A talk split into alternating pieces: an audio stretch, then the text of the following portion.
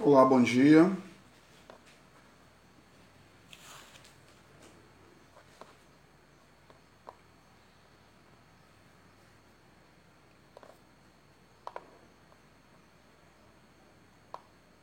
Recebi uma notificação de, de que eu mesmo estou ao vivo.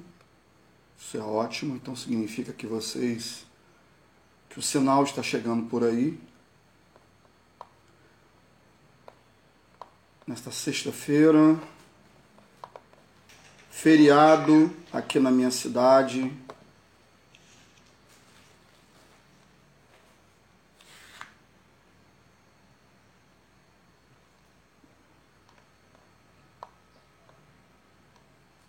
Recebi uma notificação de, de que eu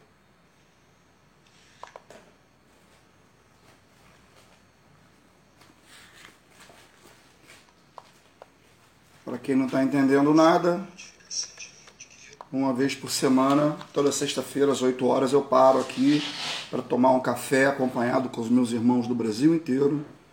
Estou fazendo isso desde junho.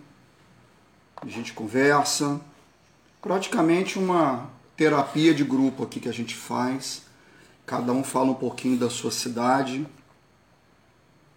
Eu falo do litoral do estado do Rio de Janeiro, da cidade de Cabo Frio.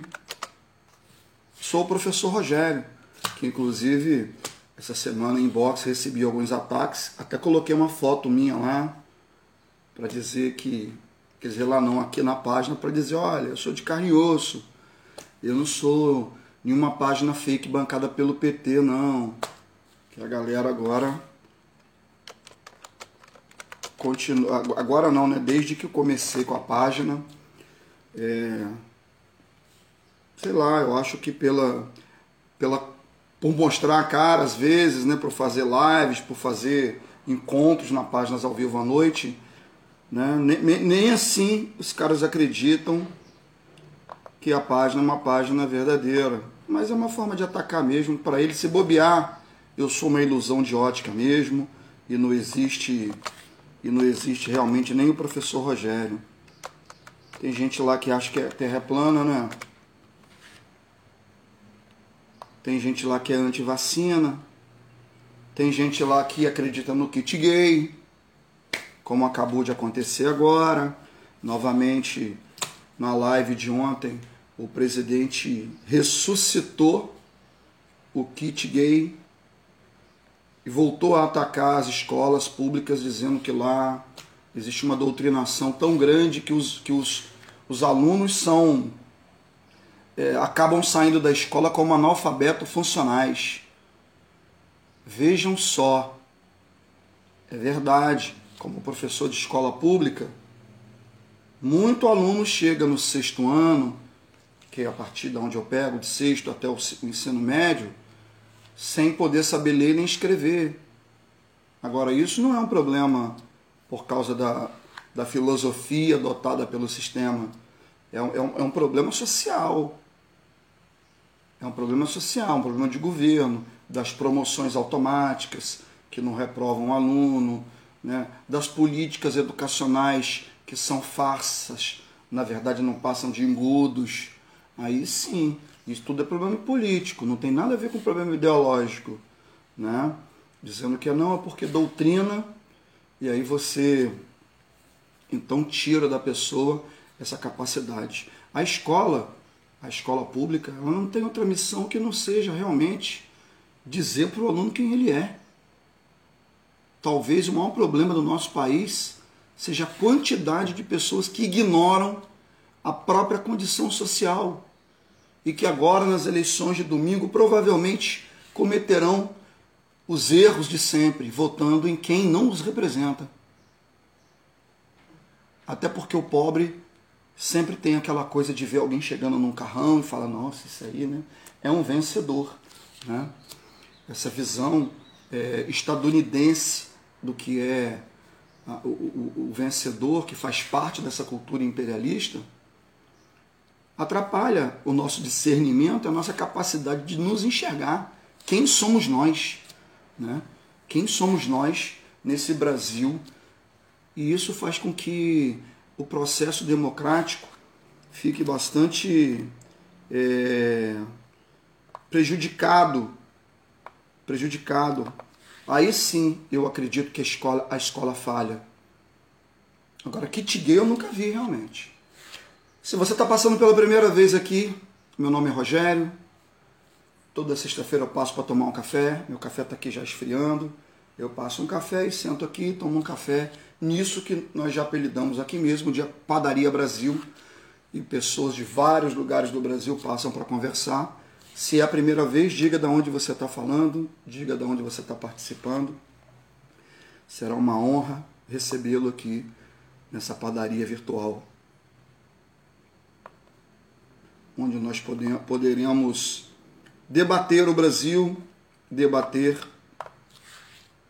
o mundo e debater as, a, os meios que temos para poder fazer frente a esse avanço da extrema-direita, esse avanço do, do, é, do conservadorismo, né, que prega tanto a neutralidade, que diz tanto que a escola doutrina, né, que, a, que a gente está tão preocupada com a doutrinação socialista, mas que, é, na verdade, ele, eles é que querem tomar o poder, já tomaram o poder, eles querem é, aparelhar as instituições, como tem feito com o IBAMA, como tem feito através dos ministérios, para poder, para poder assim colocar em prática o seu projeto de doutrinação.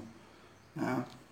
Por falar em doutrinação, na semana passada eu tinha preparado na cabeça, né? Pensei, amanhã eu vou conversar com ele sobre isso e tal. E acabou que de manhã cedo, enquanto eu estava tomando café aqui, eu assisti ao, ao depoimento, à audiência, né? Da moça Mariana Ferrer, que foi estuprada e aí é, acabou que meu rumo virou totalmente na conversa e nós acabamos falando realmente. Eu fiquei toda, toda a nossa live aqui, uma hora e pouca, é, falando sobre a evolução né, da mulher através da história, a evolução, os dissabores, né, e de como a mulher foi vista desde a pré-história até, até, a década, até, até a década de 30 né, do século passado, quando ela ganhou o status de cidadã, pois é, não tem nem 100 anos que as mulheres ganharam esse status de cidadã e já estão achando que a mulher tem que voltar para a cozinha, né? E ganhar menos que homem.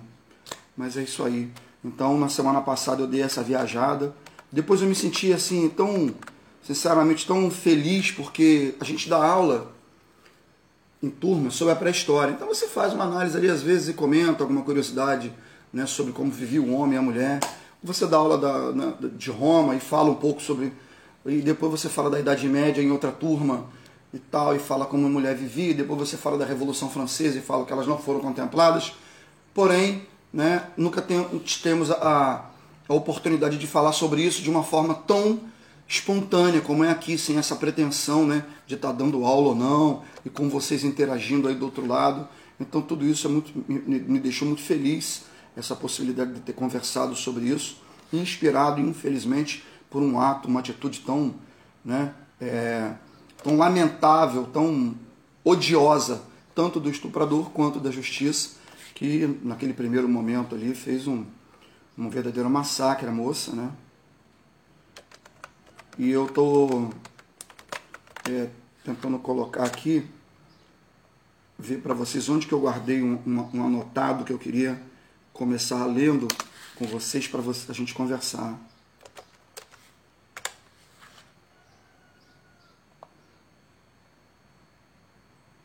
Olá, bom dia. Tem um pessoal chegando aqui. Bom dia, Van... Vanderlene Alves. Sou de Belém do Pará. Tudo bem aí, Vanderlene? Tudo em paz? Muito prazer, seja bem-vindo. Oi, Ana Paula, bom dia norte do Brasil, mas estou na torcida por você. Bom dia, Suzana César.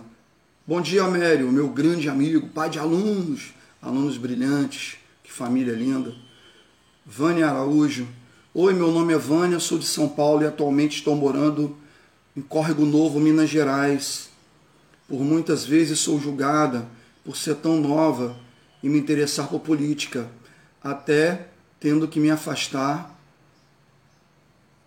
do assunto. Vou continuar a leitura por aqui, porque seu comentário foi cortado pelo, pelo próprio telefone ali da live. Deixa eu ver se eu consigo.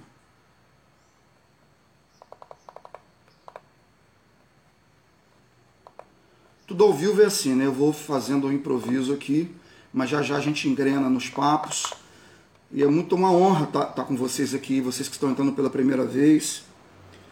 É, mas não consigo. Obrigada por tantas, por tanto conhecimento compartilhado. Sempre que der, vou passar por aqui. Ah, que bom. Passa sim. Olá, sou de Salvador. Quem está falando aqui é a Arlinda Borges. Seja bem-vindo, Arlinda. É a primeira vez também? Pois é, aqui nós estamos, meus amigos, meus irmãos do Brasil, vivendo as vésperas das eleições, sofrendo aí a ameaça real né, do bolsonarismo tomar conta da política na cidade e é o desespero, né? Porque a gente ainda tem, ainda tem o discurso que rola por aí de ser forçado a, a se aliar a pessoas que justamente através dos seus erros políticos fizeram com que Bolsonaro subisse ao poder como uma salvação, nos aliar a eles, que foram os, os principais responsáveis pelo Brasil estar do jeito que está, para poder salvar o Brasil contra o bolsonarismo. Né? Então, realmente é algo que nos deixa bastante incomodado nessa nessa situação de, de campanha política aí que nós estamos vivenciando na cidade, até porque o partido que eu faço parte não se filiou, não se uniu a ninguém e vai lançar candidatura própria. Arlinda Borges. Pois é, Vanderlei, eu tenho aí bem perto de você né, a, a situação desse apagão que nossos irmãos estão passando aí é, no Amapá e é algo que realmente preocupa, né? A gente nunca, a gente consegue entender, né, o, o movimento e necessidade de alguns momentos de fazer concessões para iniciativa privada, mas é uma coisa muito séria a energia elétrica, a água, e vocês veem que a gente vive uma ilusão de, de civilização, né? Só retirar a energia elétrica e, e, e a barbárie toma conta. Né? E isso talvez seja um alerta, mais um alerta para que a gente procure energias alternativas, como a energia solar, energia eólica. Eu moro numa cidade na beira da, do mar, aqui em Cabo Frio, na região dos lagos, né? É, no Rio de Janeiro, que o vento é uma constante, mas nunca ouvi falar na implantação de uma de uma indústria de energia eólica por aqui. Eu acho que isso não faz muita. não faz parte da prioridade do pessoal, não. Muito triste. Em relação à moça que falou, que entrou pela primeira vez aqui, Vânia Araújo. Ô Vânia, eu posso te falar uma coisa? Você está vendo? O que acontece aqui é o seguinte: às vezes eu escolho um tema, mas eu não consigo seguir o tema porque os assuntos vão aparecendo, né? E essa semana, essa semana, eu recebi uma mensagem, duas mensagens inbox, perguntando assim, aqui na página, Professor, tudo bem? Vejo que o senhor é professor, é, filosofia, tem livros, mas eu só vejo você falando de política. É, realmente é, é, bem complicado é, não falar de política. Eu acredito que hoje não falar de política significa se colocar ao lado, se colocar ao lado do, do eu ia falar bolivarismo, né? do bolsonarismo. Né? Eu acredito que nós temos que ter muito cuidado né, com essa fala, porque eu acho que de alienação a gente já está legal. Né? E, essa semana também, é um sobrinho querido com quem eu conversava falou para mim, professor, olha, tio, você tem que sair, esquecer a política. E olha que eu não sou candidato a nada, não. Não estou sendo candidato a nada porque o caminho é a educação, ele falando comigo, né, um estudioso também, e eu estava comentando com ele o seguinte, que não existe meio de você fazer educação sem fazer, sem que seja através da política. Por quê? Porque ela determina tudo.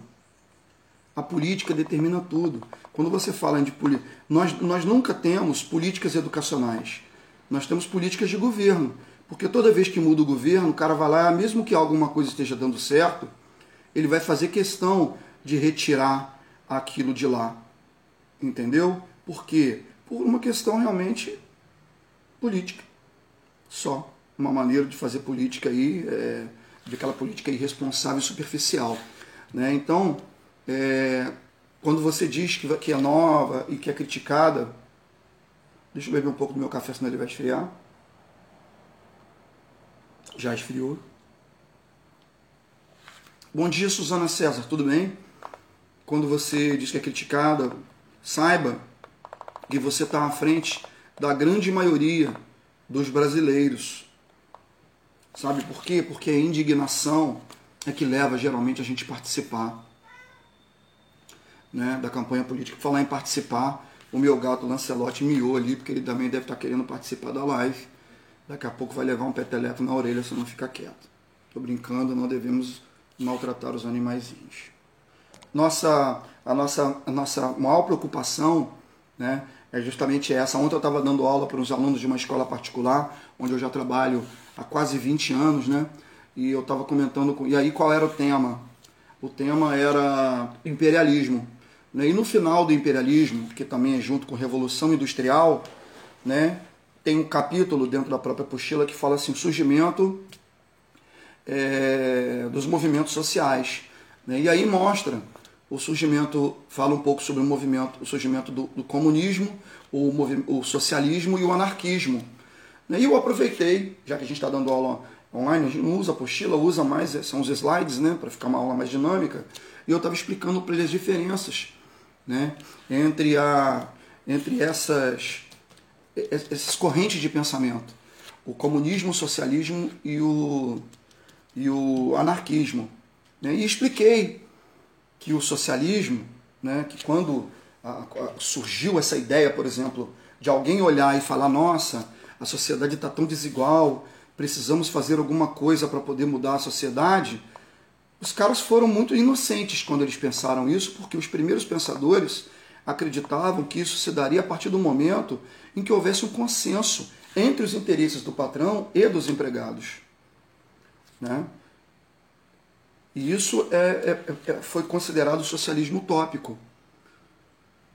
Quando chega no século, é, quando chega na segunda metade do século XIX, quando você tem, quando Karl Marx vai lá e escreve é, Capital, o Manifesto Comunista, quando ele traz né, a, a, de uma forma científica, que ele fala, olha, eu estudei a história e descobri que na pré-história no que a gente chama de comunismo primitivo, quando nada era de ninguém, não havia propriedade privada dos meios de produção, ou seja, fábrica, não existia fábrica, a água era de todo mundo, o rio era de todo mundo, a, o trabalho era coletivo, a única, a única divisão sexu, é, de trabalho que existia era a divisão sexual, o homem trabalhava de uma maneira, mulher de outra. Nossa, é, você pode falar, ah, igual os índios, exatamente. Alguns índios ainda vivem assim, os que não são, é, que não foram, não tiveram ainda contato com o homem branco, ou algumas tribos aborígenes, ou algumas tribos é, do Oceano Índico, Pacífico, né, é, que não entram em contato com o homem branco, eles vivem ainda como os homens do período paleolítico. Não existe desigualdade social profunda, não existe rico nem pobre, não existe patrão nem empregado. Aí o Marx olhou isso e falou: bom, isso seria perfeito. Por isso, sabe por que, que a gente tem desigualdade social? Porque existe propriedade privada. Então nós precisamos acabar com a propriedade privada. Aí os caras falaram legal. E como é que seria isso? Aí ele falou: bom, o povo faria uma revolução, tomaria o poder, tudo que é empresa passaria a ser do governo, e o governo ia ensinar a população a viver bem, a viver bem a ponto de um dia nem precisar existir governo. Entende? Ou seja, para o comunismo, você tem que ter uma, uma revolução que vai instaurar um, um Estado socialista que um dia vai ensinar todo mundo a viver bem para que um dia o próprio Estado deixe de existir. Particularmente, o professor Rogério não acredita numa sociedade que viva, que consiga viver sem Estado, só realmente indígena. As sociedades primitivas, indígenas, primitivas não, pré-históricas, pré-históricas, elas não vivem, elas vivem sem Estado, elas viviam sem Estado e algumas até hoje você não vai ver o que é Estado, né? É um conjunto administrativo formado por leis, governo, território, povo, juízes, funcionários, impostos. Você não vai ver numa, aldeia indígena um índio, polícia, correndo atrás do índio ladrão, porque o índio ladrão roubou o peixe do colega. Não vai, porque é uma sociedade simples, não é uma sociedade complexa. É uma sociedade que não existem é, diferença, desigualdades sociais profundas. Então lá não, é, não há necessidade de haver o Estado. Aí nessa época lá, Marx tinha também outros pensadores, Bakunin tal. E Bakunin não concorda, fala, não, como assim? Então para acabar com a desigualdade social, eu tenho que me submeter a um Estado. Aí, aí o cara falou, enquanto houver Estado, vai haver desigualdade social. A partir dessa frase surgiu o anarquismo. Ou seja, o cara vai pensar, vai falar assim, bom, Marx quer que a sociedade seja justa através de uma revolução socialista, para depois chegar ao comunismo, onde todo mundo vai viver igual. Eu não. Eu quero que acabe agora o Estado e seja implantado uma, uma sociedade sem governo e aí todo, todo mundo vai ser igual. Isso é o anarquismo. Essa foi a diferença. E aí eu expliquei para eles também que tem gente que para no meio do caminho.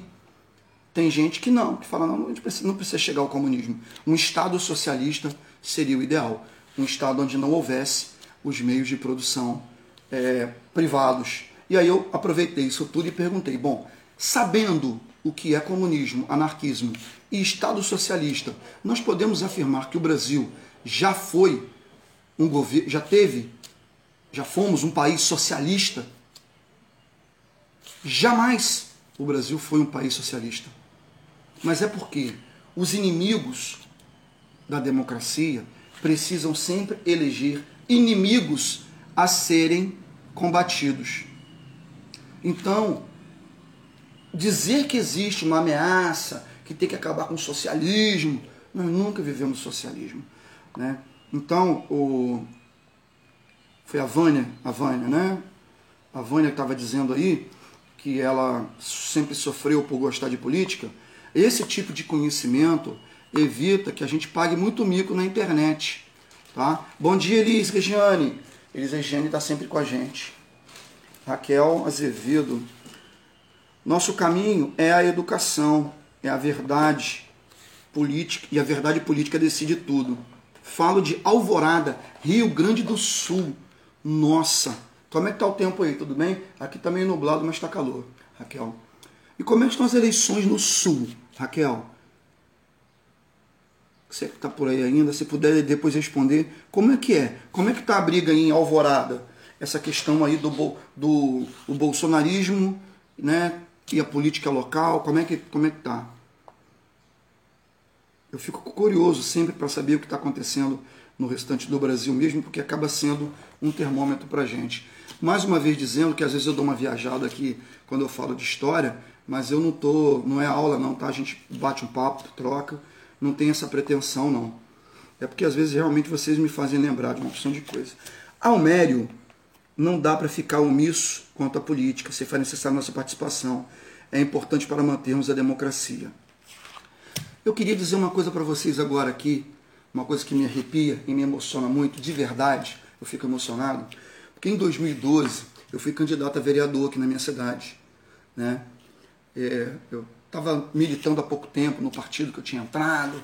Né? Então, assim, é, fazia parte. Né? Eu, inclusive, eu comentei aqui até há um tempo atrás, uma moça perguntou, professor, que espada é essa aí atrás? Eu falei, pô, isso aí foi quando eu, eu, eu fui mestre, recebi a, é, cheguei a, a, mestre na maçonaria. Né?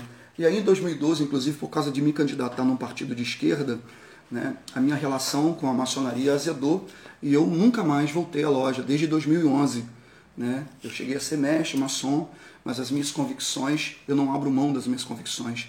Embora pregue liberdade, igualdade e fraternidade, existam muitos irmãos lá dentro que sejam fantásticos e que realmente lutem né, pela liberdade, pela igualdade, pela fraternidade de uma forma muito linda. Né? A maioria gosta muito de, de se associar a, a quem está no poder e agora também a defender as ideias aí do bolsonarismo. Então, em 2012, eu me sentindo muito sozinho numa campanha, eu tinha um bugre e eu adesivei o bugre todo pela cidade, né? E aí eu recebi a ajuda de uma família, de uma família que assim só me conhecia pelo que os filhos falavam de mim em casa, tá? Essa, essa família só, só me conhecia pelo que os filhos falavam. E essa família, o pai da família está aí, o Amério Daltro. Amério, eu nunca esqueci o apoio que você me deu, porque não foi um apoio político, né? Foi um apoio humano, foi um apoio sincero. Eu vou ser sempre grato a você. Me emociono quando falo isso, porque eu acredito que política, gente, embora por aí a gente não, não, não veja isso acontecer, se faz com muita lealdade. Sabe? Lealdade. E às vezes você imagina que a deslealdade e que a falta de compromisso, né, a falta de caráter é um problema só do bolsonarismo, mas não é não. Né? É um problema humano. E se é humano, até mesmo no lado que, que diz militar pela humanidade, pela justiça social, você tem pessoas com falta de caráter. E você tem também pessoas que são é, empresários e são pessoas que, que fazem a diferença, né? como eu já sempre falei aqui de um amigo de Búzios, né, que às vezes eu falo de empre, do, da, do empresariado e algumas pessoas se ofendem, né, mas não é para se ofender, porque a gente sabe que existem pessoas que fazem toda a diferença na vida das pessoas com quem é, que trabalham com eles. Como tem, por exemplo, um supermercado aqui em Cabo Frio. Não estou fazendo propaganda não, é porque eu sei. Por que, que eu sei? Porque eu dou aula à noite para educação de jovens e adultos. E aí o aluno falou para mim, para o professor, eu não estava podendo vir não, porque eu estava trabalhando num lugar e o meu patrão não estava me deixando estudar. Agora que eu Agora eu conseguindo estudar, porque eu estou trabalhando no supermercado, o meu patrão falou que faz questão que eu estude. Isso é lindo. E, quem, e aí eu, eu perguntei, lógico, né? Desculpa perguntar, mas onde é que você está trabalhando agora? Aí ele falou, no supermercado Tucano, lá no Peró. Eu falei, puxa vida. Na primeira oportunidade que eu tive, eu fui ao Peró. Passei no Peró, vi o supermercado, eu parei para poder falar com, conhecer o dono, encontrei meu aluno trabalhando no açougue do supermercado. E o, e o, meu, e o, e o dono do supermercado, que se chama Viana, e tomei um café com ele lá e, e me apresentei. Pô, sou professor do seu do, do aluno que hoje está estudando porque você. E hoje somos amigos. Trocamos mensagem no WhatsApp e tal. E o Almério, eu tenho certeza também que é esse, esse cara que faz a, a, diferença na vida das pessoas que trabalham com ele. Isso é muito bom, isso dá muita esperança pra gente, entendeu? Isso dá muita esperança para quem, quem luta, né? E luta quando você, quando eu falo que a gente está lutando, ah, mas aí professor tem a, é, essa coisa da, da, da esquerda e da direita morreu, não morreu nada, morreu nada. Embora eu seja um grande crítico da esquerda, né? A gente sabe que existem pautas que só ela defende e que as pautas que a, esquerda defende, elas incomodam muito, incomodam demais a direita tá? Então, realmente é necessário, e para isso é necessário você saber quem você é. Não adianta você não saber quem você é. A menina Vânia, que falou que é nova e milita por política, sabe quem é. Tem muita gente da idade dela que não sabe, não sabe que é pobre. Você quer ver coisa pior para um ser humano do que não conhecer a própria condição social? Isso acontece. Isso acontece na educação de jovens e adultos. Eu dou aula numa, numa comunidade onde as pessoas vão para lá, toda, você vira e mexe, eu falo isso aqui, que é a diferença entre miséria, pobreza e riqueza.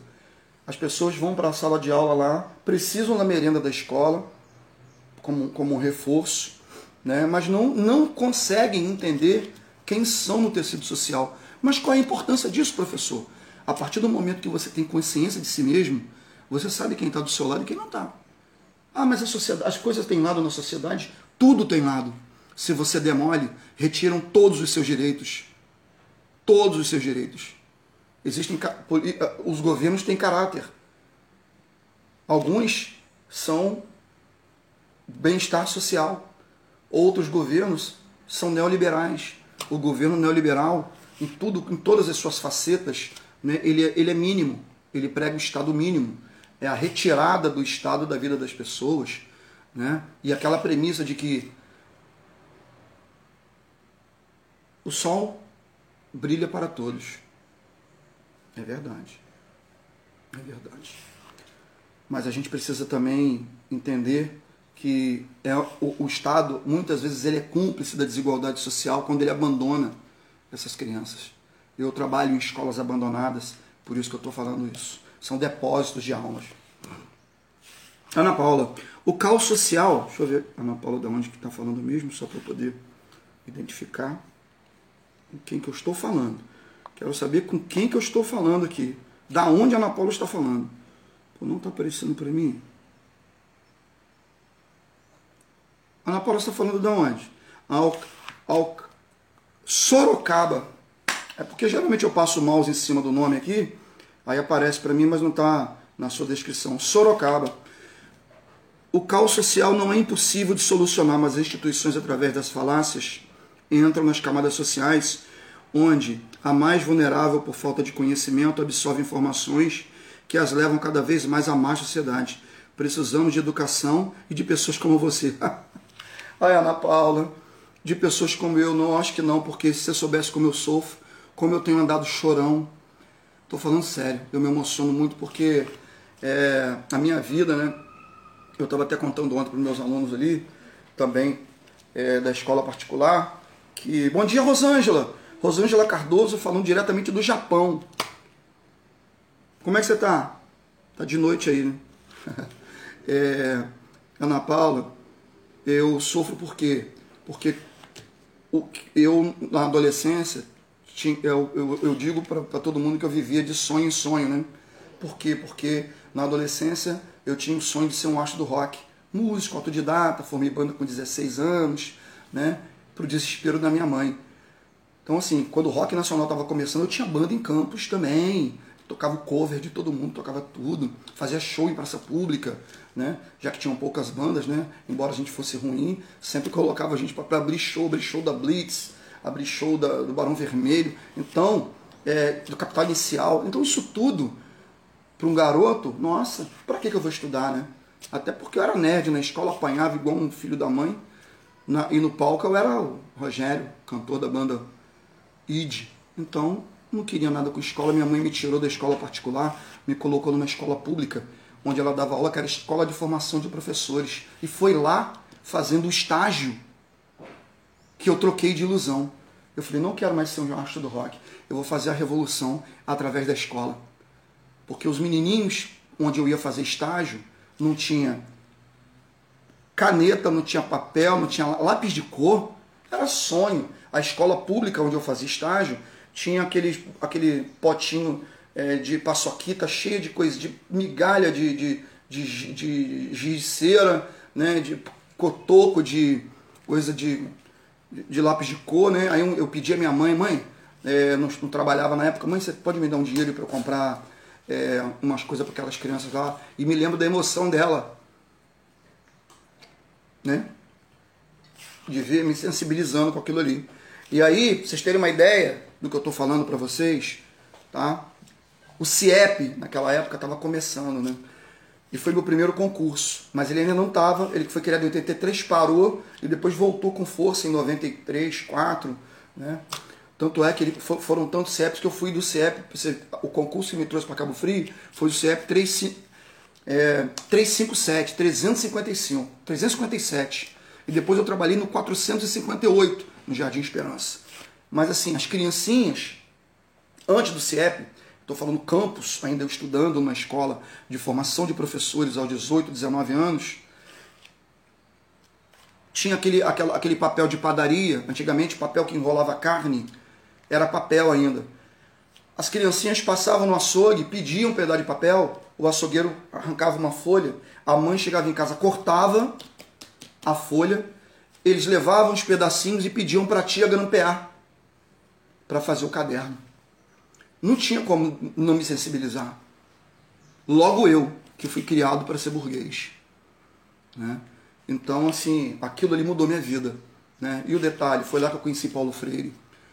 E o detalhe, hoje eu trabalho numa escola de Búzios chamada Paulo Freire e leciono para o curso de formação de professores como se fosse um ciclo na minha vida. Né? Para mim é uma honra isso. Então, assim, a educação, a educação é muito mais do que uma questão é, social, é, de, de, é, de propedêutica, para você galgar na vida é, degraus melhores, para você ser alguém. Né? É uma questão realmente de, de identidade, de formação, de, de tudo. E, e, infelizmente nós não doutrinamos.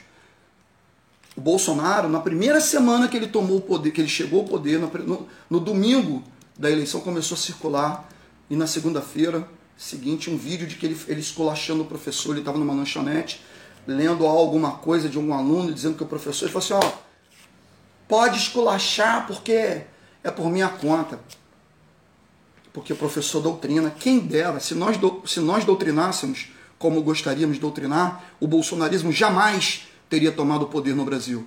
Jamais.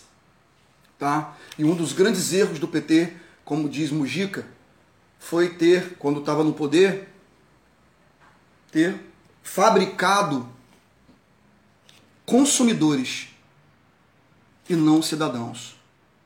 Porque cidadania, a jovem Vânia que está sendo, diz para todos os seus amigos quando te criticarem, que você exerce cidadania. Quem dera que todos os jovens hoje estivessem antenados nessa perspectiva. Eu dou aula numa escola pública chamada Paulo Freire e dou aula numa escola pública chamada Leaquim. Na escola de Búzios, é, nós temos ali, ela é, ela, é, ela é, digamos assim, remediada. Eu tenho alunos de todos os estratos sociais lá, filhos de empresário, filhos de, de pessoas que vieram de fora do Brasil, que estudam lá, e temos meninos da Rasa, meninos Zé Gonçalves, meninos é, que trabalham no comércio, né? E todos eles dividem, a maior parte deles divide a, dividem a ideia, a ideia de que o ensino público é mamata. E aí eu os vejo na fila do almoço, da merenda, fazendo praticamente. Quando eu os vejo ali, eu vejo o recorte entre o discurso que eles fazem e a prática. Ou seja, eles pregam o fim da escola pública que eles mesmos, olavistas, que eles mesmos utilizam. Né? Então, para mim, isso é o ápice né, do que é o bolsonarismo. Isso, para mim, é um exemplo na escola do que é o bolsonarismo, que é a total falta de coerência com a pregação. Né? E quando eu vejo na cidade aqui, essa semana, eu vou parar de falar e vou ler uns comentários porque eu vou para outro lugar. Eu vou comentar o que eu queria comentar desde a semana passada e não consegui. Bom dia, Janaína Quadros. Já é cliente aqui, já tem até crédito na padaria. Nem precisa pagar na hora o café, pode pagar semana que vem. Seja bem-vinda, Janaína. Oi, Simone também. Tudo bem? O maior erro do PT foi esse mesmo. Professor, você não está sozinho. Parabéns. Oi, Ana Paula. Adorei você. Adorei você, né, a sua presença aqui, viu? Muito obrigado. Obrigado. Se tendo, professor, me emociono com atitudes que tive e emociono por ver meus filhos repetindo solidariedade. Que bom, que bom. Eu acho que para um pai, né, num momento desse, a gente tem que ficar muito feliz realmente. É, eu, para, eu, eu também gosto muito dos meus, embora nem todos sejam. Eu tenho três, né?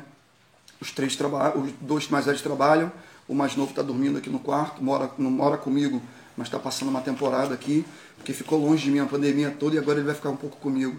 É, mas todos eles estudam aqui, todos foram meus alunos e todos têm um coração e sabem o que significa justiça social, embora não militem em partido nenhum, porque não é necessário.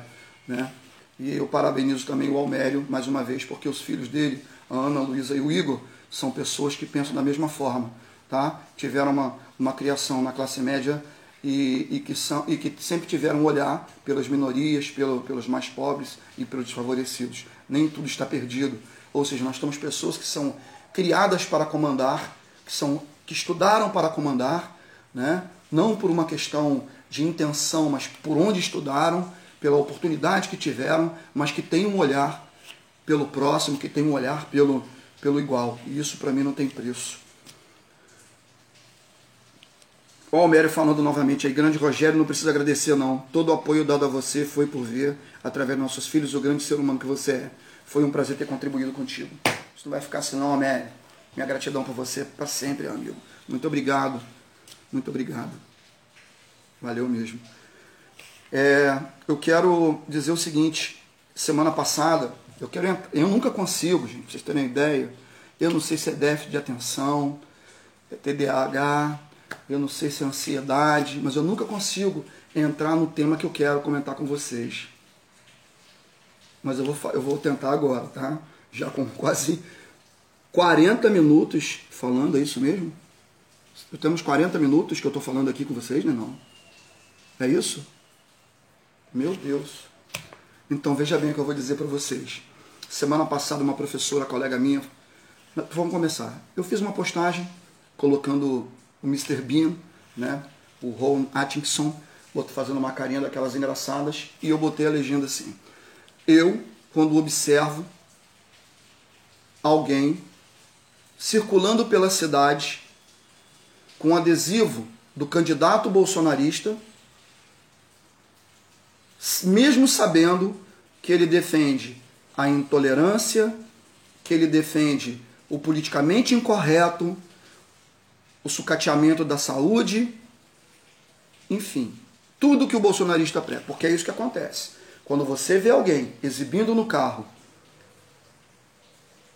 a cara de um candidato bolsonarista, aquele cara que está circulando com carro com adesivo está ratificando, assinando embaixo tudo aquilo que o bolsonarismo prega. Ponto. Problema é dele. Problema é dele. Mas eu tenho a liberdade de estranhar e de me colocar no lugar e questionar, caramba, como que o camarada não tem vergonha, né, cara? De, atent... de assim, os caras atentam, os caras falam em fechar congresso. Os caras falam em acabar com a democracia. Ah, não, mas eu não prego isso não. Não, não existe. Não existe. Eu sou mais, eu sou mais ou menos Bolsonaro. Não, não dá. Não dá para ser mais ou menos fundamentalista. Não dá.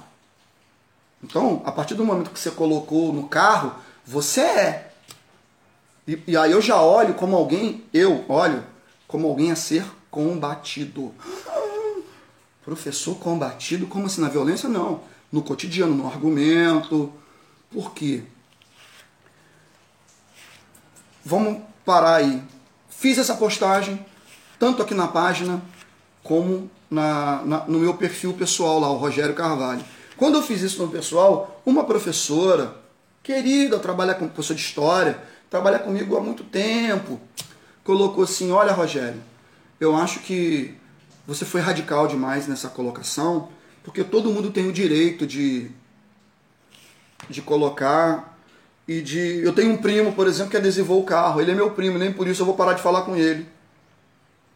Aí eu coloquei para ela, olha, você não precisa parar de falar com teu primo. Né? Agora, que ele é cúmplice disso aí, nada, não é porque é seu parente que eu, eu vou, vou aliviar e dizer, não, ah, ele é seu primo, não. Então ele, ele não é cúmplice do bolsonarismo, não, tá? Ele não é cúmplice, não. E aí na hora lá eu falei para ela, olha, eu gostaria que você desse uma olhada no paradoxo de Popper. Eu não sei se vocês já ouviram falar, alguns já devem ter ouvido, não é porque ele não é muito difundido, não. O Karl Popper, ele foi um escritor, um professor, ele era austríaco, mas ele conviveu, ele viveu o, o com o nazismo uma época e depois foi para os Estados Unidos, para a Inglaterra, né? Inclusive quando a gente fala dele, fala que ele é ele morreu agora na década de 80, morreu em 84. Ele é austro-britânico, é um professor austro-britânico, Karl Popper. Karl Popper um dia quando escreveu um livro, ele lançou uma uma expressão chamada paradoxo da, da tolerância. E aí, a síntese, só para não ser filosófico para vocês, ele falou, ele pergunta assim: será que nós temos que ser tolerantes com quem é intolerante? Será que eu tenho que ser tolerante com quem prega a intolerância? Então, por exemplo, vou te dar um exemplo. O candidato aqui da minha cidade é bolsonarista bolsonarista mesmo, a ponto de discutir com o outro para ver quem é mais bolsonarista. Tem dois candidatos, três candidatos bolsonaristas aqui na cidade.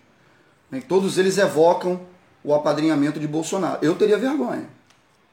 Assim, não, eu sou mais amigo de Bolsonaro. Não, eu que sou mais amigo.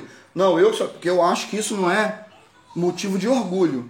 Eu acho que a pessoa, né? A pessoa, esse é o tipo da coisa que se não, não se orgulha nem no banheiro com a luz apagada ter, ter apadrinhamento de Bolsonaro. Mas tudo bem, cada um que sou cada um. E aí eu coloquei lá, a, a, a questão girou em torno desse tema. Será que, será que nós podemos ser tolerantes com, com quem é intolerante? Isso é um paradoxo. Isso é uma pergunta, não é uma pergunta retórica, não. É difícil. Embora o próprio Popper responda. Ele fala o seguinte: quando você é tolerante com quem é intolerante, você corre o risco de acabar contribuindo para o fim da própria tolerância. Será que dá para entender ou não?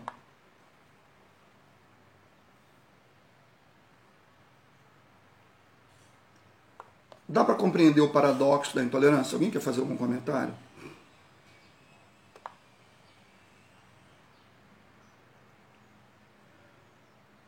Por que, que o paradoxo da intolerância precisa ser discutido? Porque quando o Bolsonaro se diz anti-vacina, e ele fala que a vacina, que a obrigatoriedade da vacina está tolhindo o direito às liberdades individuais do cidadão, ele está ele, ele tá lançando um, um sofismo aí, né? Ele está sendo, no mínimo, cínico porque em janeiro desse ano ele mesmo assinou um decreto né, que versa sobre, a, em caso de pandemia, na obrigatoriedade da imunização como medida profilática.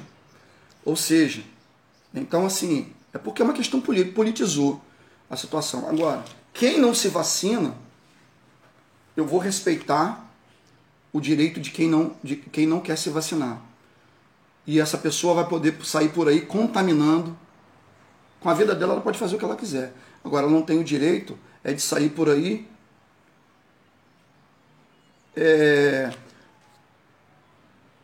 disseminando uma doença mortal.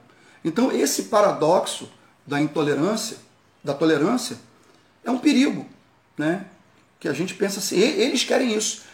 O, o candidato bolsonarista aqui de Cabo Frio, voltando a falar dele, né, chama-se Dr. Serginho, ele foi para o, o, o, mais importante, pelo menos deles aqui, né, que é um deputado já, ele foi para a praça na época da, da campanha para poder lançar aquele partido fascista, neofascista, que era o Aliança, é, que, é, que, a gente pode chamar de bolsonarista, mas na verdade o bolsonarismo é, é o neofascismo, né, é, um, é, é um tipo de neofascismo. Só não pode ser considerado um fascismo clássico porque é neoliberal na área da economia ele, ele, é, ele é livre, né? mas ele, ele restringe todo o resto.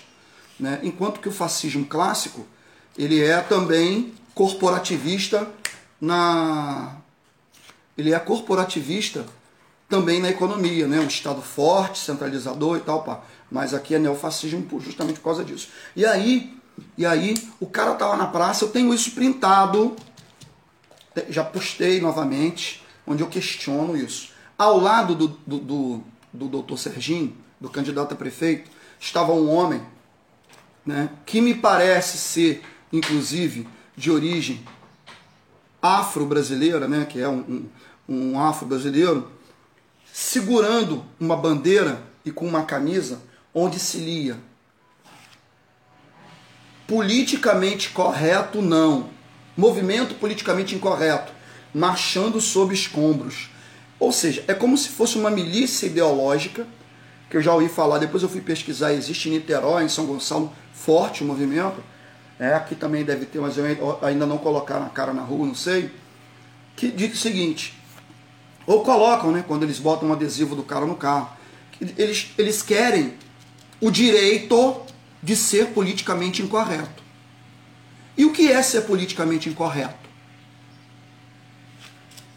É você ter o direito de esculachar quem você quiser. É você ter o direito de ser homofóbico. É o direito de ser, de considerar o bullying na escola uma coisa de garoto. É você poder ser gordofóbico. É você poder ser machista. É você falar que as pessoas, que mulher, uma mulher que outra ali não merece ser estuprada e outra merece. Então, ser politicamente incorreto é justamente agir contra a própria Constituição. Por quê? Porque nós temos o artigo terceiro da Constituição, que inclusive eu acho que é o artigo né, que faz com que a Constituição, além de tudo que ela já fez, eu estou sempre falando da Constituição, quem está aqui todo dia não aguenta mais, mas eu sou apaixonado por ela, né? mas esse tema me traz novamente, quando a gente fala de tolerância, olha, que, olha só que Constituição tolerante, olha o que diz é, o artigo 3 da nossa Constituição Federal. Constituem objetivos fundamentais da República Federativa do Brasil. Construir uma sociedade livre, justa e solidária. Garantir o desenvolvimento nacional. Erradicar a pobreza, a marginalização e reduzir as desigualdades sociais e regionais. 4, é, não, é, não é artigo, não é, é parágrafo 4.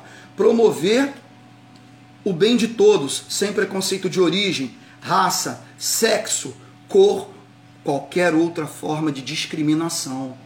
Então, o politicamente incorreto atinge o nosso cotidiano de uma forma muito negativa. Quem sofreu politicamente incorreto na pele sabe como é ruim. Eu sofri porque eu era um menino de, de de, de 8 anos, 10 anos, na escola pública de óculos nos anos 80. Meu camarada, usar óculos nos anos 80 na escola pública era a mesma coisa que, que andar na, nas, com as costas com, com uma placa assim, me bata.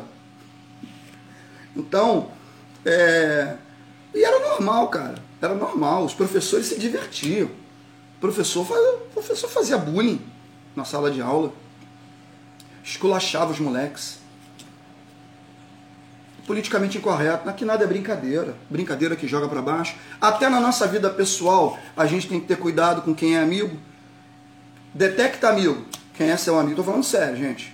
Era momento, momento aqui, é, o segredo, né? Daquele site, o segredo.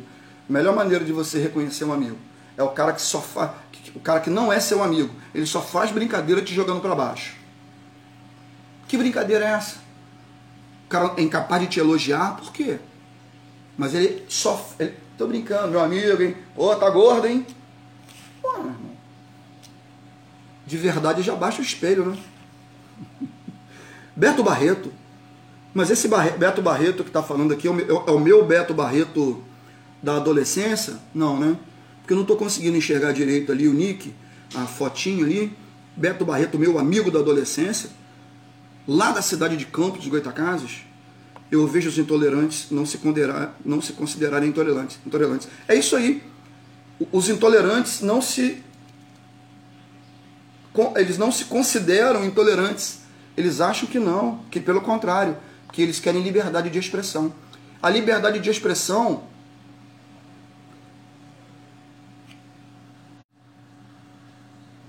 a liberdade de expressão eu estou online ainda, gente. Se eu tiver online, me dá um oi aí que eu tive uma queda aqui agora. A liberdade de expressão é simplesmente poder falar o que eles quiserem para quem eles quiserem o tempo todo. Entendeu? Então isso é liberdade de expressão. Vanderlene Alves, sim, deu para entender. O tolerante pode acabar se rendendo à intolerância. Ele pode ser vencido pela intolerância quando ele se cala, quando a gente fala assim, não, cada um tem o direito de pensar livremente. É, você tem um direito. Agora, você, como é que a gente pode dizer que é um ato democrático atacar a democracia. Como é que pode ser um ato democrático ir para a rua pedir as cinco? Eu tenho que ser tolerante com quem quer acabar com a democracia. Consegue entender o que, por que, que é um paradoxo?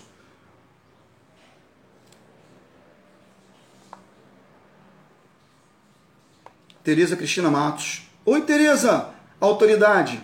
Gente, Tereza Cristina é minha supervisora, trabalha na escola comigo aí. Tenho receio, seja bem-vindo.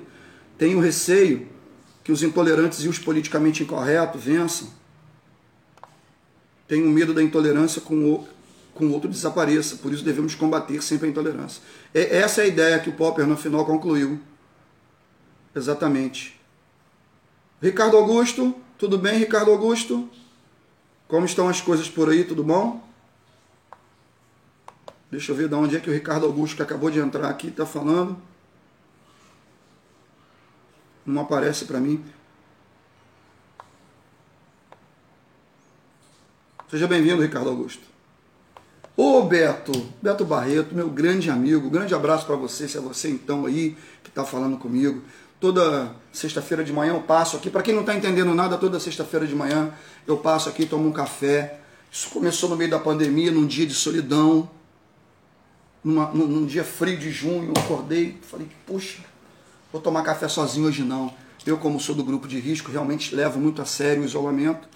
E aí tomei um café aqui acompanhado com o Brasil, gente de tudo quanto foi lugar. Eu acho que desde o primeiro dia a Rosângela, que está lá no Japão, apareceu, né? a Kerlane também, né? a Elis, estão sempre aqui comigo, a Verônica.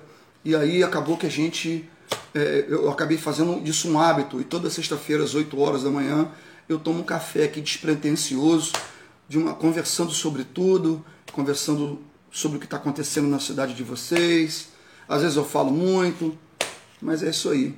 Balneário Gaivota, Santa Catarina, Ricardo Augusto. Tudo bem, Ricardo? Espero que seja tudo bem com vocês aí. Balneário Santa em Gaivota, que domingo tenham uma eleição justa e uma eleição consciente, porque nós precisamos no Brasil é disso.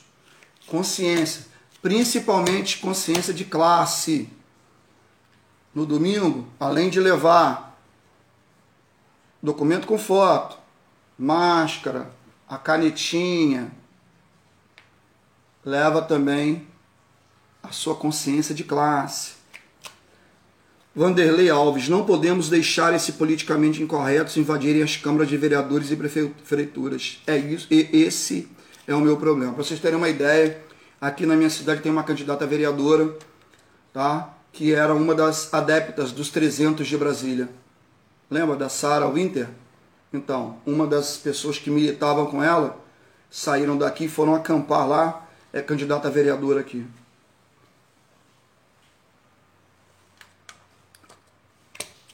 Seja bem-vinda novamente, Liliane Córdova. Bom dia.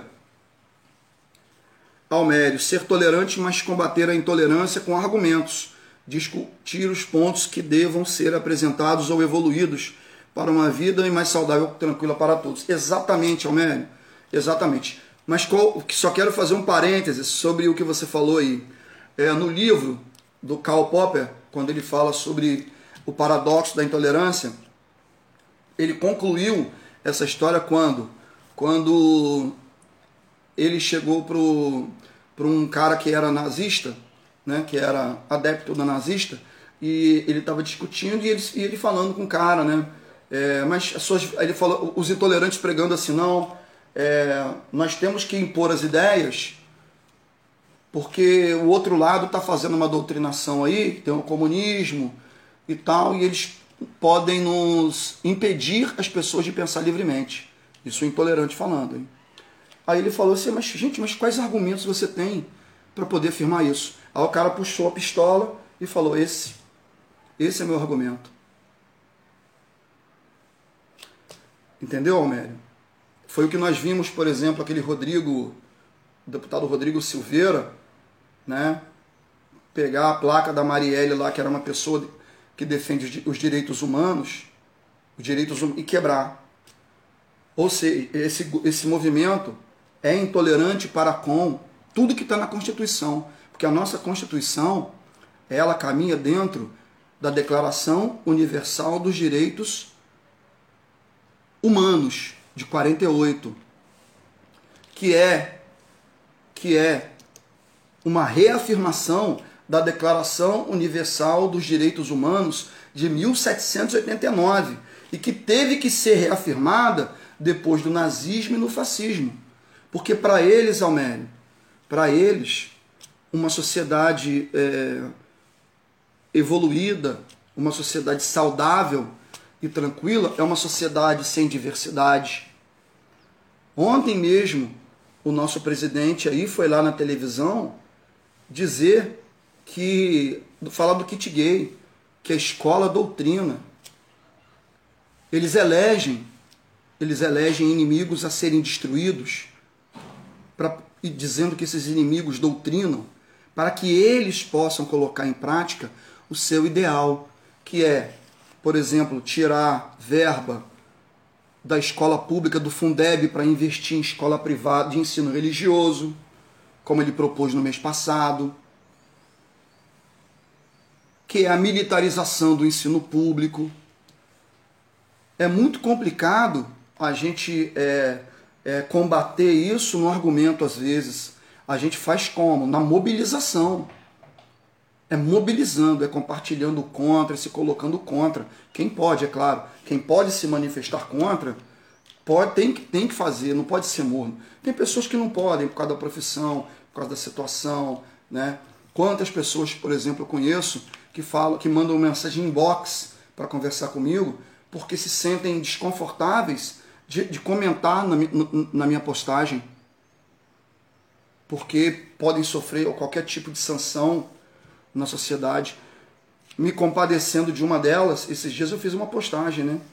Eu, eu, minha solidariedade a todas as pessoas que pensam que não podem manifestar publicamente o que pensam, sob pena de perder seus empregos, de perder, de, de perder clientes, quando no caso de, de profissionais liberais, que não concordam com o que está acontecendo, tem vontade de falar, mas não pode. Né? por causa da sobrevivência. E a gente consegue compreender isso. Vamos ler os comentários aqui. Ricardo Augusto Jansen. Aqui é bolsonarismo, bolsonarismo prolifera. Muita diferença social somada a pouca cultura. Ricardo, nós estamos, nós estamos falando de Santa Catarina mesmo, é? bolsonarismo até eu entendo, mas eu não sabia que, que Santa Catarina sofria também desses problemas sociais tão graves como o Sudeste, assim. Embora saiba que seja uma, uma, um problema nacional, né? esperava que a qualidade de vida fosse melhor. Porém, não me espanto tanto, porque na semana passada a Kerlane Jackson, que é uma das nossas pessoas frequentes aqui né, que sempre passa por aqui para conversar. Ela mora na Inglaterra e ela estava me dizendo que toda a, a, o, o, recurso que seria destinado às, à merenda das crianças, por lei lá, por decisão do parlamento, seriam enviadas para as famílias. E isso não aconteceu até agora. Né? Então, assim, você pensa, pô, Inglaterra, né? Dá até para fazer uma análise também disso, porque o Boris Johnson está lá e a extrema-direita, né? Almério Daltro, eu vejo partidos políticos dessa forma não são tolerantes com seus candidatos. Vejo os partidos políticos um grande mal. Vejo os partidos políticos dessa forma. Não são tolerantes com seus candidatos. Almério, você tocou num ponto que eu nem queria falar aqui. Ontem, dirigindo, eu estava me lembrando, te juro, ontem eu estava dirigindo da padaria para casa e me lembrando que parece até programa de rádio, né? Mas eu estou sempre falando, queria mandar um abraço pro meu amigo Isaac da padaria Cecília, meu irmão, meu grande amigo. Né? Não, não assiste a gente aqui porque está sempre trabalhando, mas fica o registro. E eu estava vindo de lá e me lembrando de que na Suprema Corte, acho que no, S, né, no, no ST, STE, rola uma ação de um camarada, um brasileiro, que tentou entrar na justiça para lançar candidatura independente, porque o partido, ele não se sentia representado por partido nenhum. Tá? Eu vou confessar uma coisa para vocês. Eu vou confessar, desculpe, é o gato esbarrando aqui na. É o, é o gato esbarrando aqui na, no meu tripé. É, eu queria confessar uma coisa para vocês. Eu sou filiado ao PSOL. Nós temos diversos nomes parlamentares impecáveis, fantásticos. Porém, eu sou totalmente crítico a essa questão das correntes que existem, porque elas paralisam. Aqui na minha cidade, por exemplo, a disputa entre correntes paralisou o partido. E aí acontece o seguinte, Almério. A corrente que está no. Se uma corrente está no poder, essa corrente, as outras correntes, não. não no, no poder que eu digo, a presidência de um partido político numa cidade do interior. Se um, se um, aqui, o pessoal é assim aqui. Se, uma, se um partido, se uma corrente está no poder, a outra não apoia, não vai para a rua, não faz campanha, não faz nada. Aí eu enquanto isso, o bolsonarismo cresce. Entendeu? Então, diante desse quadro, eu fui uma das pessoas contra lançar candidatura própria. Embora a partir do momento em que isso foi deliberado internamente dentro do partido, vamos lançar candidatura própria, eu acatei e, e defendo o meu candidato, que inclusive é meu amigo. Mas não era o momento. Não era o momento. Eu consigo ler a conjuntura, entendeu? Porém, esse você, a gente às vezes, Almério, às vezes, meus amigos, a gente acha que a disputa do poder pelo poder está só entre a direita, mas não, na esquerda também acontece. E isso é desanimador. Isso é desanimador. E eu falo para vocês que às vezes, Almério, eu concordo com você quando você diz partido político é um problema, tá? Nivalda, tudo bem, Nivalda? Gente, se vocês continuarem falando, eu não vou conseguir acabar com a minha live hoje, hein? Já são nove e oito. Oi, Nivalda, você está falando de qual parte do Brasil? Acho que Nivalda já esteve aqui, não já?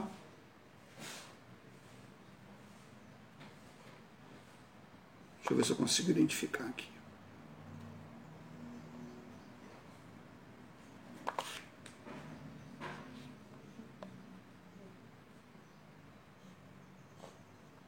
Fico curioso, quando a pessoa entra e fala, que está falando da onde? Nivalda está falando de Feira de Santana. Mora em Feira de Santana. É, Nivalda. Parabéns aí, tá, pra Bahia, hein? Maior reduto antibolsonarista do Brasil, hein? Parabéns. Fico muito feliz em saber. Fico muito feliz em saber disso. Hashtag sou fã da Bahia. Sempre fui, agora então. É sua primeira vez, Givalda?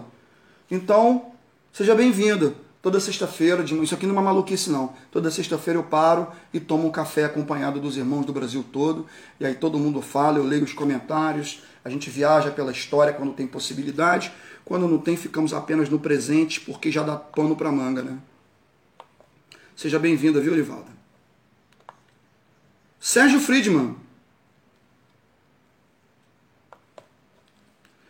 Fre Sérgio Friedman se não lança a candidatura, quem iria apoiar? Complicado, né? A gente ficaria aí entre o bolsonarismo e os amigos do. E, e, os amigos do. E os amigos do. Como é que se fala? Do Pesão, né? Que agora se coloca como novo na cidade, juntamente com uma Câmara totalmente viciada. Então é muito complicado a gente ter essa. Essa essa possibilidade né, de não lançar. Eu consigo entender tudo isso, Sérgio. Eu passei por uma crise, mas não sou eu que decido.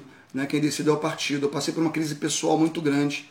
né? principalmente porque eu, eu, se você for procurar nas redes sociais, né? os, os mais radicais do, do partido não, nunca promovem o partido. É só procurar na rede social de cada um. Né? Os mais radicais não promovem. Promovem apenas a discórdia, a separação, a, a, a briga interna né? e a disputa pelo, do poder pelo poder.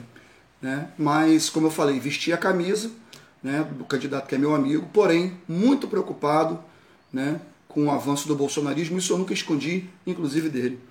Nivaldo, tenho acompanhado nas suas publicações. Nivaldo, que bom. A galera sempre. A, essa página aqui cresceu assim, como uma, uma fonte, um, um lugar que era uma, uma página pessoal e depois cresceu é, como combate ao bolsonarismo, depois que alguns pais, dois dias depois das eleições de Bolsonaro, foram numa instituição privada pedir para que eu fosse demitido porque tinha lá um professor comunista. Mas não tem problema não, eu não fui demitido da escola, estou lá há 20 anos, não fui demitido ainda. Mas é, um trabalho só lá, né, tenho dois outros vínculos públicos e me sinto muito livre para poder manifestar o meu pensamento fora de sala de aula, em sala de aula com muito respeito, sempre com muita ética. Aqui fora, me sinto muito livre em manifestar, simplesmente porque sei que estou me manifestando em defesa da nossa Constituição Federal. Então isso me deixa muito seguro. Meu candidato aqui na minha cidade, Belém, do, é do PSOL, mas estou preocupado de ir para o segundo turno. É o que me indigna, é que o candidato do PSOL é professor, deputado e já foi eleito da cidade, o melhor que já tivemos, mas não tem 50% das eleições de voto. Muito triste, né? Você vê como é que são as coisas. Então, o que nós podemos concluir com isso, o Vanderlene, é que realmente existe uma polarização e isso é uma coisa nacional. Eu acreditava que era muito só aqui em Cabo Frio, na região, né? Te, te juro que eu acreditava porque eu não conheço outras realidades. Então até escrevi um artiguinho sobre isso, né? Que é voto, voto útil, sobre o voto útil. Deus e o diabo na terra do sol. Né? E eu vou botar o link depois para quem, quem quiser dar uma conferida. É, que é num jornal que eu mantenho, eu mantenho também um jornal online de esquerda chamado Jornal Público Alvo. Um jornalzinho mesmo online, quem quiser é só depois procurar no, no, no, no Facebook tem né, a página dele, Jornal Público Alvo, é só você ir lá e encontrar. Então, é, nós vemos realmente que existe essa polarização, essa polarização entre o bem e o mal. Tá? E aí a, a solução fica no meio disso tudo. O que seria a revolução, a mudança, o rompimento com o passado, fica no meio da luta entre o bem e o mal. Só que tem o seguinte: o mal geralmente já foi o bem nesses lugares. E o bem, com certeza, nesses lugares também já foi o mal, como é o que acontece aqui. Tá? Eu vou me despedindo agora. Já passei 15 minutos aqui do que eu teria que do que eu ficar. Geralmente eu prometo ficar uma horinha. Às vezes a gente se a gente se digamos se se estende um pouco. Um candidato à presidência, que o Ricardo falando, um candidato à presidência teria como ele se eleger no Brasil se se confessasse ser ateu?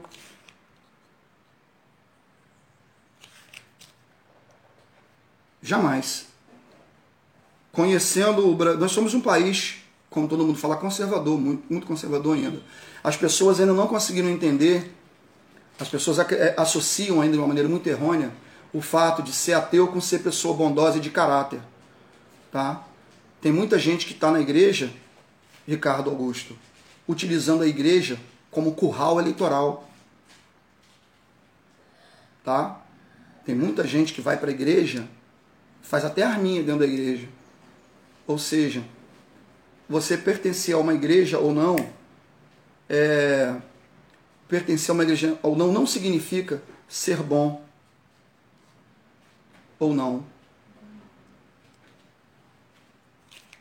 Entendeu? Então, a gente fica muito preocupado se a gente tem essa, essa, essa visão. Mas é verdade, eu concordo. O Brasil não está preparado ainda polarização, maniqueísmo são as armas da direita. Exatamente. Exatamente. Depois dá uma lida, Ricardo. Eu acho que você vai gostar desse, desse artigo. Chama-se Voto Útil, Deus e o Diabo na Terra do Sol. Almério, bom final de semana para você também. Tereza Cristina, é isso aí, professor.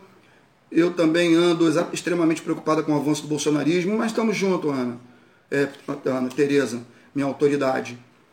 Um beijo para você, tá? Fiquem em paz. Eu me sinto muito orgulhoso, muito honrado com a participação de todos vocês. O vídeo fica aqui, eu também publico lá daqui a pouco na minha página do YouTube. Se quiserem mais um espaço, tem também um espaço lá que é História e Coisa e Tal, que é onde eu coloco algumas reflexões sobre o bolsonarismo no YouTube.